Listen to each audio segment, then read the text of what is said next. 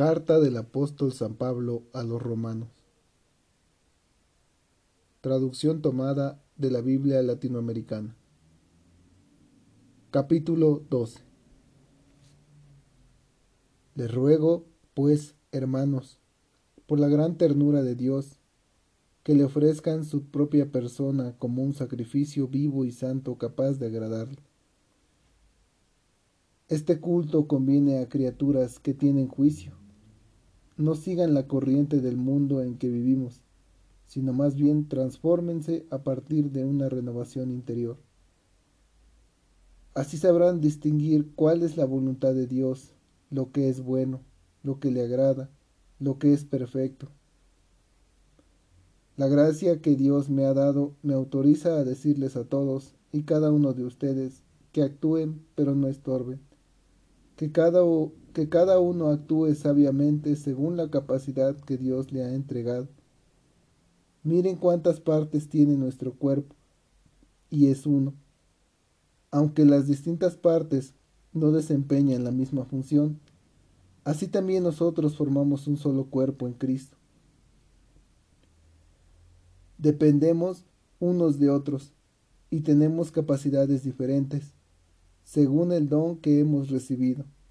Si eres profeta, transmite las luces que te son entregadas. Si eres diácono, cumple tu misión.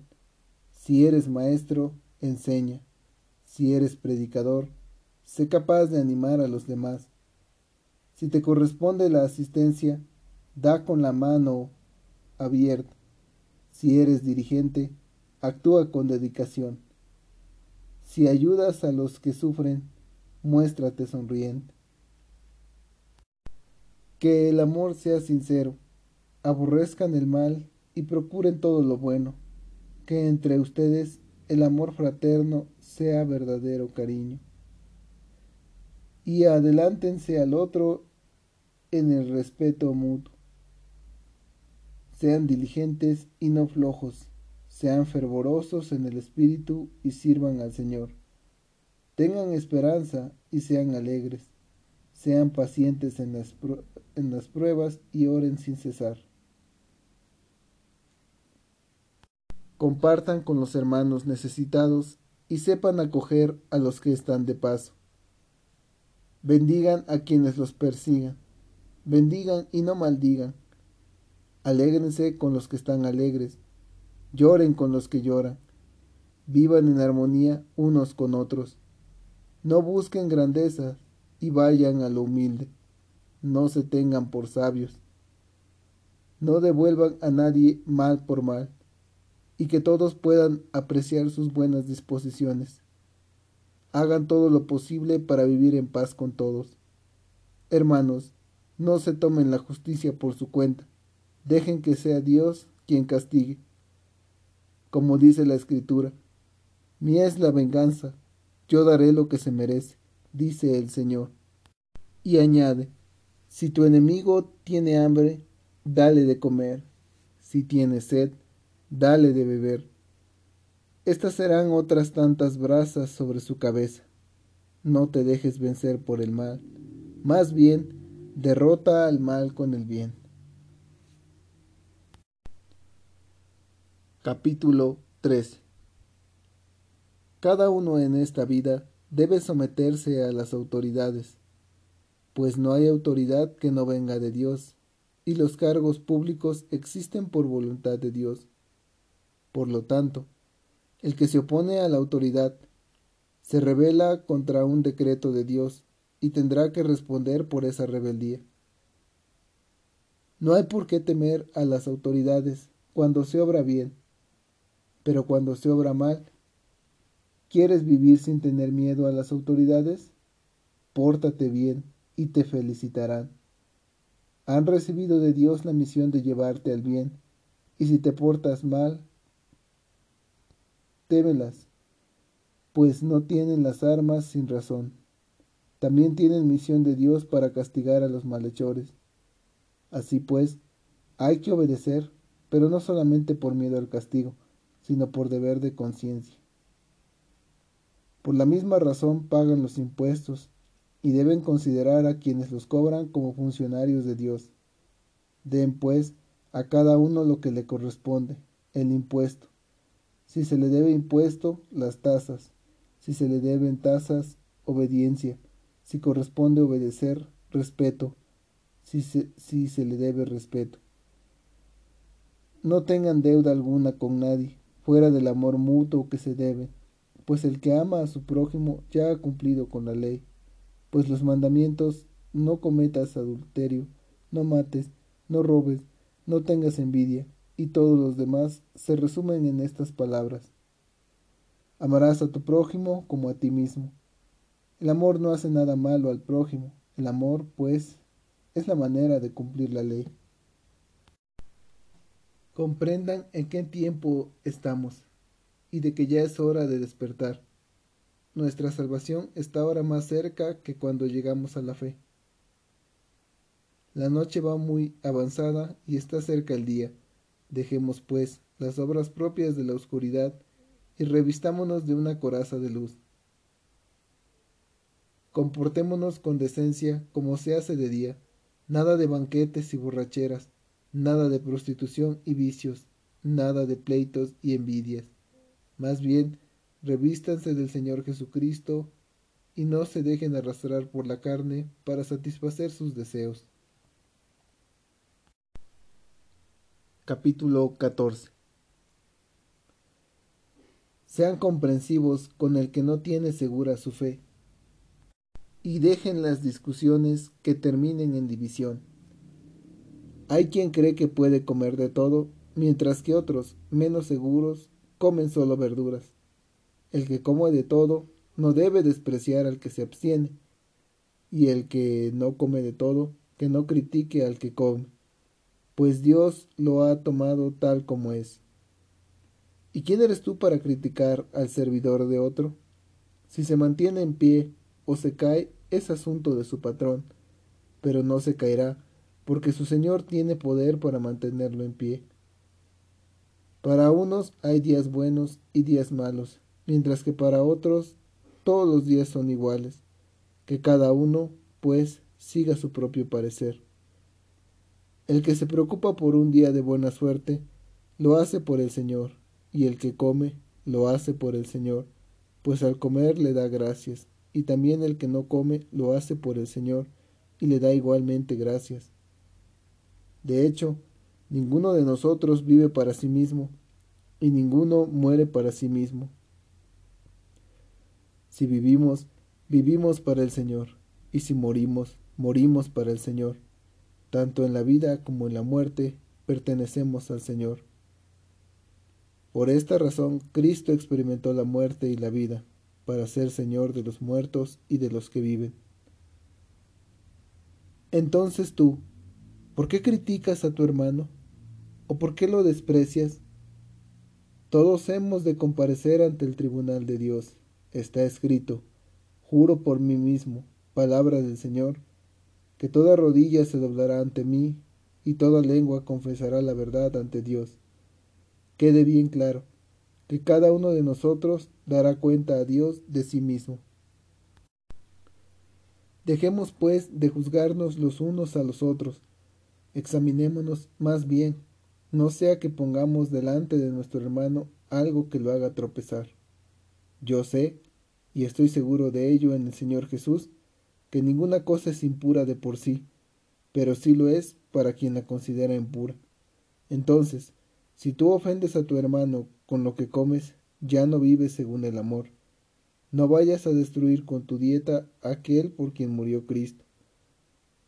No den motivo de escándalo, aun cuando tengan la razón. Piensen que el reino de Dios no es cuestión de comida o bebida, sino de justicia, de paz y alegría en el Espíritu Santo. Quien de esta forma sirve a Cristo, agrada a Dios y también es apreciado por los hombres. Busquemos, pues, lo que contribuye a la paz y nos hace crecer juntos. No destruyas la obra de Dios por cuestión de alimentos. Si bien todos son puros, es malo comerlos cuando la conciencia te reprocha. Mejor es abstenerse de carne, vino o de cualquier otra cosa si eso puede ser causa de tropiezo para tu hermano. Mantén tus propias convicciones ante Dios. Dichoso, dichoso aquel a quien su conciencia no le reprocha su decisión. Pero si uno come cuando su conciencia se lo reprocha, se condena a sí mismo, pues su convicción era otra, y todo lo que uno hace en contra de su convicción es pecado. Capítulo 15 Nosotros, si realmente somos fuertes, debemos cargar con la debilidad de, de quienes no tienen esa fuerza y no buscar nuestro propio agrado. Que cada uno busque lo que agrada a su prójimo, ayudándole a crecer en el bien. El mismo Cristo no hizo lo que le agradaba, como dice la Escritura. Los insultos de los que te insultaban cayeron sobre mí. Todas esas escrituras proféticas se escribieron para enseñanza nuestra, de modo que, perseverando y teniendo el consuelo de las escrituras, no nos falte la esperanza. Que Dios, de quien procede toda perseverancia y consuelo, les conceda también a todos vivir en buen acuerdo, según el Espíritu de Cristo Jesús. Entonces, ustedes, con un mismo entusiasmo, alabarán a una sola voz a Dios, Padre de nuestro Señor Jesucristo. Acójanse unos a otros como Cristo los acogió para gloria de Dios. Entiendan, Cristo se puso al servicio del pueblo judío para cumplir las promesas hechas a sus padres, porque Dios es fiel. Y los otros pueblos, esos darán gracias a Dios por su misericordia, lo dice la Escritura. Por eso te bendeciré entre las naciones y alabaré tu nombre. Y también, alégrense naciones paganas junto con el pueblo de Dios. Y de nuevo, canten al Señor todos los pueblos y alábenlo todas las naciones. A su vez, Isaías dice, cual renuevo en una raíz surgirá un descendiente de Jesé y se levantará para guiar las naciones. En él pondrán estas sus esperanzas que el Dios de toda esperanza los colme de gozo y paz en el camino de la fe y haga crecer en ustedes la esperanza por el poder del Espíritu Santo. Personalmente estoy convencido, hermanos, de que ustedes también están llenos de buena voluntad, con un conocimiento auténtico y que son capaces de, instruirse mutuamente. Sin embargo, me atreví a hablarles con franqueza para recordarles algunas cosas. Lo hago con la autoridad que Dios me dio cuando hizo de mí el encargado de Cristo Jesús entre las naciones paganas. He pasado a ser el sacerdote del Evangelio de Dios para hacer de esas naciones una ofrenda agradable a Dios, santificada por el Espíritu Santo. Por eso, en las cosas de Dios tengo el orgullo que se puede tener en Cristo Jesús. Pero no me atrevería a hablar de otra cosa fuera de lo que Cristo ha hecho valiéndose de mí para que los paganos reciban la fe. Mis palabras y mis obras, con cantidad de milagros y prodigios y el poder del Espíritu Santo, desde Jerusalén hasta el Ilírico, por todas partes he esparcido la buena nueva de Cristo. Pero he tenido cuidado y de este de esto me honro de no predicar en lugares donde ya se conocía a Cristo y de no aprovecharme de bases puestas por otros. Me guié por la escritura, lo verán aquellos a quienes no había sido anunciado, lo conocerán los que nada habían oído. Ese trabajo me tenía tan ocupado que no pude llegar hasta ustedes. Pero como lo deseo desde hace varios años y ahora ya no hay lugar para mí en esas regiones. Lo haré cuando vaya a España. Espero pasar por donde ustedes y verlos, y cuando haya disfrutado plenamente de su compañía, me ayudarán a seguir viaje hacia allá. Ahora me dirijo a Jerusalén para asistir a esa comunidad pues en Macedonia y Acaya les pareció bien hacer una colecta en favor de los pobres de la comunidad de Jerusalén. Quisieron hacerlo, y de hecho estaban en deuda con ellos, pues si han participado de los bienes espirituales de los judíos, es justo que los sirvan en lo material. Cuando haya cumplido ese encargo y entregado las ayudas recibidas, me dirigiré a España, pasando por donde ustedes, y sé muy bien que llegaré donde ustedes con toda la bendición de Cristo. Pero les ruego, hermanos, en nombre de Cristo Jesús nuestro Señor, y del amor, fruto del Espíritu, que recen a Dios por mí. Luchen conmigo, rogando por mí, para que pueda escapar de los enemigos de la fe en Judea, y para que la comunidad reciba con agrado la ayuda que le llevo. Así llegaré con alegría donde ustedes y, si Dios quiere, descansaré en su compañía. El Dios de la paz esté con ustedes. Amén. Capítulo 16 Les recomiendo a nuestra hermana Febe, diaconisa de la iglesia de Cencreas. Recíbanla bien, como debe hacerse entre cristianos y santos hermanos y ayúdenla en todo lo que necesite, pues muchos están en deuda con ella y yo también. Saluden a Prisca y a Aquila, colaboradores míos en Cristo Jesús, que arriesgaron su vida para salvar la mía. Yo les estoy muy agradecido, y lo están también todas las iglesias del mundo pagano. Saluden también a la iglesia que se reúne en su casa. Saluden a mi querido Epéneto, el primer convertido cristiano en la provincia de Asia. Saluden a María, que ha hecho tanto por ustedes. Saluden a Andrónico y Junias, mis parientes y compañeros de cárcel. Son apóstoles muy conocidos y se entregaron a Cristo antes que yo. Saluden a Ampliato, a quien tanto quiero en el Señor. Saluden a Urbano, nuestro compañero de trabajo, y a mi querido amigo Estaquis.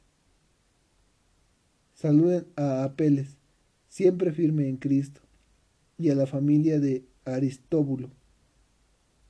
Saluden a mi pariente Herodión y a los de la familia de Narciso que creen en el Señor. Saluden a Trifena y a Trifosa, que trabajan en la obra del Señor. Saluden a Rufo, elegido del Señor, y a su madre, que ha sido para mí como una segunda madre. Saluden a Asíncrito, a Flegón, a Hermes, a Patrobas, a Hermas y a los hermanos que están con ellos. Saluden a Filólogo y a Julia, a Nereo y a su hermana a Olimpas y a todos los santos que están con ellos. Salúdense unos a otros con el beso santo. Todas las iglesias de Cristo les mandan saludos. Hermanos, les ruego que tengan cuidado con esa gente que ha provocado divisiones y dificultades, saliéndose de la doctrina que han aprendido. Aléjense de ellos esas personas no sirven a Cristo, nuestro Señor, sino a sus propios estómagos, engañando a los ingenuos con palabras bonitas y piadosas. Todos saben que ustedes están muy abiertos a la fe, y eso me alegra, pero quiero que sean ingeniosos para el bien y firmes contra el mal. El Dios de la paz aplastará pronto a Satanás y le pondrá bajo sus pies. La gracia de Cristo Jesús, nuestro Señor, esté con ustedes. Timoteo, que está conmigo, les manda saludos, y también Lucio, Jasón y Sosipatro, parientes míos. Yo, Tercio, que he escrito esta carta, les saludo también en el Señor. Los saluda Gallo, que me ha dado alojamiento y que presta también su casa para las reuniones de la iglesia. Los saludan Erasto, tesorero de la ciudad, y nuestro hermano Cuarto. Gloria sea dada al que tiene poder para afirmarlos en el Evangelio que anunció y en la proclamación de Cristo Jesús. Pues se está descubriendo el plan misterioso mantenido oculto desde tantos siglos y que acaba de ser llevado a la luz mediante los libros proféticos. Esta es decisión del Dios eterno y todas las naciones tendrán que aceptar la fe. A Dios, el único sabio, por medio de Cristo Jesús, a Él sea la gloria por siempre. Amén. Esto fue palabra de Dios. Te alabamos, Señor.